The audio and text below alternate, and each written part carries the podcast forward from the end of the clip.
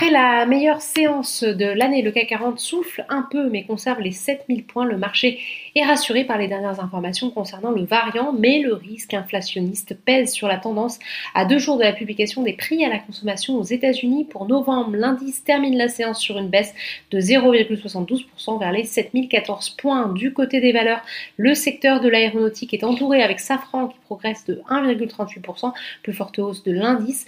Airbus gagne 1,3% après avoir surpris le marché, le groupe a annoncé avoir remporté 368 commandes nettes entre janvier et novembre et avoir livré 518 appareils au cours de cette période. Dans l'actualité des valeurs, L'Oréal a annoncé le rachat à Nestlé de 4% de ses propres titres pour 8,9 milliards d'euros. Le titre L'Oréal qui chute ce soir de 1,54%. L'ensemble du luxe est en repli, pénalisé par des prises de bénéfices. Hermès perd 2,62%.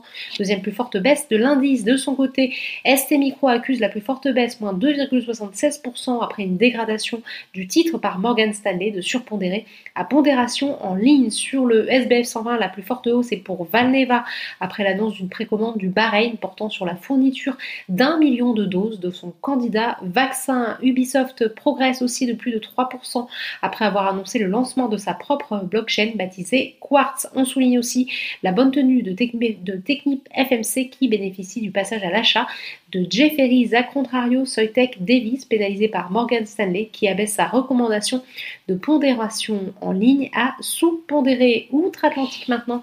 Après une ouverture en ordre dispersé, New York évoluait dans le vert au moment de la clôture parisienne.